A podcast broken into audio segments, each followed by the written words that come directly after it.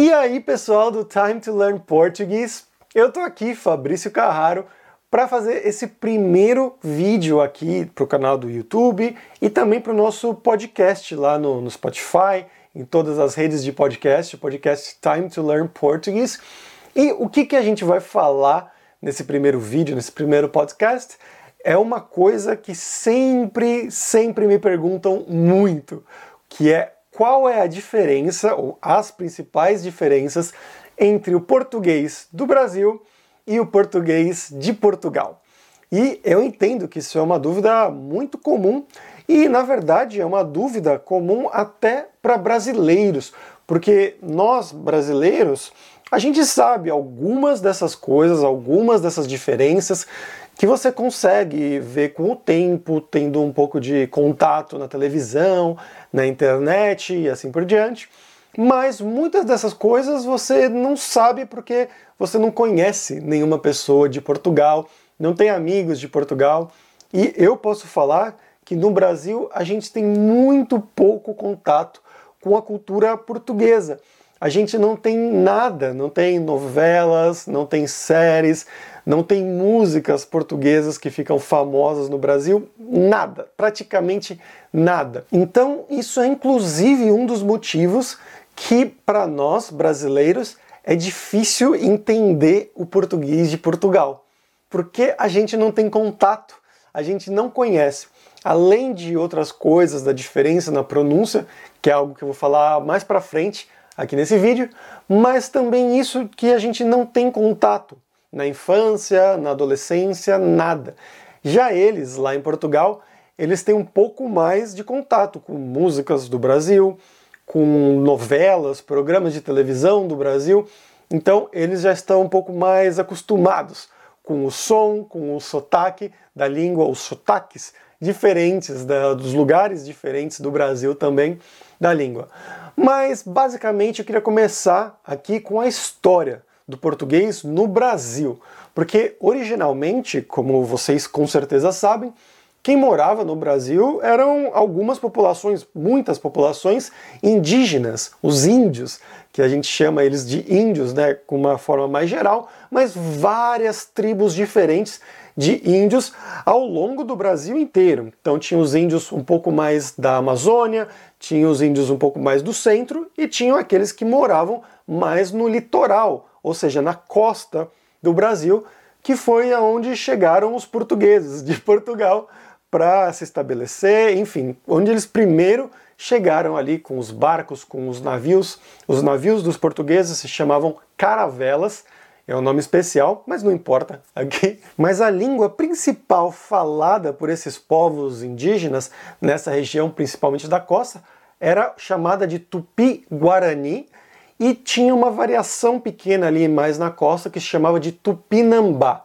Então, mas o principal, né, o conjunto dessas línguas é chamado, conhecido como Tupi-Guarani. E quando os portugueses chegaram, eles começaram a tentar catequizar os índios, ou seja, tentar fazer com que os índios se tornassem religiosos também, passassem a ter uma fé, uma crença religiosa no Deus católico, que é a religião, era a religião oficial de Portugal naquela época. Então, os padres católicos começaram a criar escolas e lugares em geral para ensinar os índios a falarem português, ou seja, o português de Portugal. Isso na época em 1500, 1550, mais ou menos nessa época, quando o Brasil foi descoberto oficialmente pelos portugueses. Quando eles chegaram no Brasil, começaram a se estabelecer, colocar casas, enfim, cidades, né, construir cidades portuguesas no Brasil. E o Brasil era uma colônia de Portugal nessa época, em 1500, 1550. E aí o país foi evoluindo, claro, com o tempo o país foi crescendo, evoluindo, mais cidades, e sempre teve essa relação dos portugueses com os índios locais e os portugueses forçando o idioma deles nos índios para eles aprenderem português e não absorvendo muito a cultura, mas absorvendo um pouco também de palavras, principalmente na parte de frutas, coisas que existiam só no Brasil que não eram conhecidas em Portugal ou que eram muito fortes naquela região, naquela cultura. E isso foi crescendo com o tempo e lá no século XVIII, mais ou menos 1750, ficou proibido. Ou seja, os reis, o rei de Portugal proibiu falar o tupi-guarani ou qualquer outra língua que não fosse o português no Brasil. Então, se você tinha uma escola, se você tinha qualquer coisa de educação, era proibido falar o tupi-guarani qualquer outra língua indígena, era só era permitido falar o português, o português de Portugal, que era o que eles ensinavam nessa época. Mas é claro, as línguas, elas não são coisas que ficam paradas no tempo, estagnadas. Elas vão mudando com o tempo, vão se alterando, vão evoluindo, ganhando palavras novas, perdendo algumas palavras que elas ficam antigas, ninguém mais usa elas. Então, com essas mudanças, tanto no Brasil quanto em Portugal também, né? Então, o português é, original de Portugal, das regiões ali de Lisboa, enfim, ele foi mudando com esse tempo também. Nessa época tinha uma influência muito grande da França no mundo inteiro, né? não só na Europa, mas também nas regiões coloniais né, do Brasil, dos Estados Unidos, enfim. Eles tinham colônias no mundo inteiro, a França, e eles tinham uma cultura muito forte na Europa. Então, o português de Portugal ele começou a adquirir algumas palavras mais do francês, devido a essa relação tão próxima entre Portugal e França. Mas também o português do Brasil foi se modificando, foi mudando com o tempo.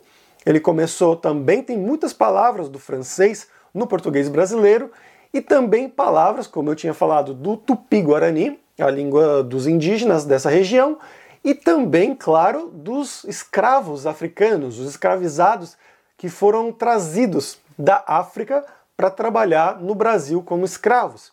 E eles eram de muitas culturas, de muitas regiões diferentes, e eles traziam muita coisa da cultura deles também, tanto para a cultura brasileira, que a cultura brasileira hoje em dia é uma mistura de tudo isso, mas também para o idioma, para o português que era falado no Brasil naquela época. Então tem muitas palavras do português de hoje em dia mesmo que são palavras que vieram originalmente desses povos africanos que vieram trabalhar no Brasil como escravos, infelizmente. E é claro, o Brasil é um país muito grande. Ele começou já mais ou menos grande e cresceu muito, muito com o tempo, com as explorações então, cada região tinha um sotaque diferente, algumas palavras, né, alguma mudança de vocabulário, mas isso é completamente normal, essas evoluções que eu comentei que vão acontecendo com o tempo. E no final, uma coisa que também ajudou muito a mudar o português do Brasil, principalmente na questão do sotaque em algumas regiões, foi quando Napoleão, Napoleão aquele da França, invadiu Portugal, que foi quando o rei de Portugal, com toda a família real, a monarquia, eles fugiram de Portugal para o Brasil e se estabeleceram no Rio de Janeiro. Então veio todo mundo, mais de 15 mil pessoas lá de Portugal, de navio para o Brasil, para o Rio de Janeiro, e se estabeleceram ali, ficaram ali controlando mais ou menos o reino de Portugal mas o Brasil agora ele cresceu de posição. Antes ele era simplesmente uma colônia que ficava muito longe, que os portugueses não se importavam muito. E por causa dessa invasão de Napoleão e a fuga, né, o rei fugiu para o Brasil, a, o Brasil ficou muito mais importante. A posição do Brasil foi igualada. Então o reino, que era só Portugal e o Brasil era uma colônia, como qualquer outra colônia, Agora, como o rei morava no Brasil e toda a corte, toda a monarquia, todo mundo, né, os outros nobres, a nobreza portuguesa também morava no Brasil, o Brasil então foi elevado a algo igual a Portugal. E o que você acha que aconteceu com todos esses portugueses se mudando para morar ao mesmo tempo no Rio de Janeiro? O sotaque do Rio de Janeiro foi mudado e mudou muito. Então, uma coisa muito, muito notável do sotaque lá do Rio de Janeiro, sotaque carioca, que a gente chama, é o chiado, que é a letra S em português. É, em Portugal, ela é falada como sh, geralmente no final de uma palavra ou no meio de uma palavra, né, no final de uma sílaba. E então, isso, essa característica foi passada para a variação do português do Rio de Janeiro, que é uma coisa que não existe no português de outras regiões, como de São Paulo, como no sul do Brasil. Não existe esse S como sh. Então, no Rio de Janeiro e em Portugal, você vai falar escola em vez de escola, que seria em outras regiões do Brasil. Ou então o plural, o S que vai no final de uma palavra, coisas, por exemplo, que seria em São Paulo, no Rio de Janeiro ou em Portugal é coisas. Então o S no final vira um ch, um chiado. Isso foi muito influenciado por causa desses muitos portugueses que se mudaram para morar no Rio de Janeiro, na região do Rio de Janeiro, por causa dessa invasão de Napoleão. Já em São Paulo, teve uma imigração completamente diferente. Tinha portugueses, é claro, mas teve uma imigração muito grande italiana. Muitos italianos vieram para a região de São Paulo, a cidade de São Paulo e o estado de São Paulo também. Então, um pouco disso também influenciou o sotaque paulista, que é das pessoas de São Paulo, ou paulistano, que é as pessoas da cidade de São Paulo. Paulista é do estado, paulistano é da cidade. Então, esse sotaque foi influenciado pelos italianos também, com certeza. Então, por isso, o sotaque de São Paulo é um pouco mais cantado. Parece que as pessoas estão cantando. Ah! É, enquanto que outros sotaques são um pouco mais diferentes, não são assim. Outra coisa que também aconteceu com, em São Paulo, hoje em dia mesmo, é o plural. O plural das palavras em São Paulo, às vezes, ele não é falado ele não é usado na fala. Então, se você quer falar, por exemplo, dois carros, que é o correto, em São Paulo, muitas vezes você vai ouvir pessoas falando dois carro. Então, em vez de dois carros, dois carro. Ou então, cinco amigo, em vez de cinco amigos, que seria o correto. Mas porque em italiano não existe o plural com S no final. Então, isso foi mais uma influência dessa imigração italiana na região de São Paulo. Isso tudo é muito interessante e a próxima coisa que a gente vai falar é sobre realmente as diferenças que existem hoje em dia entre o português do Brasil e o português de Portugal.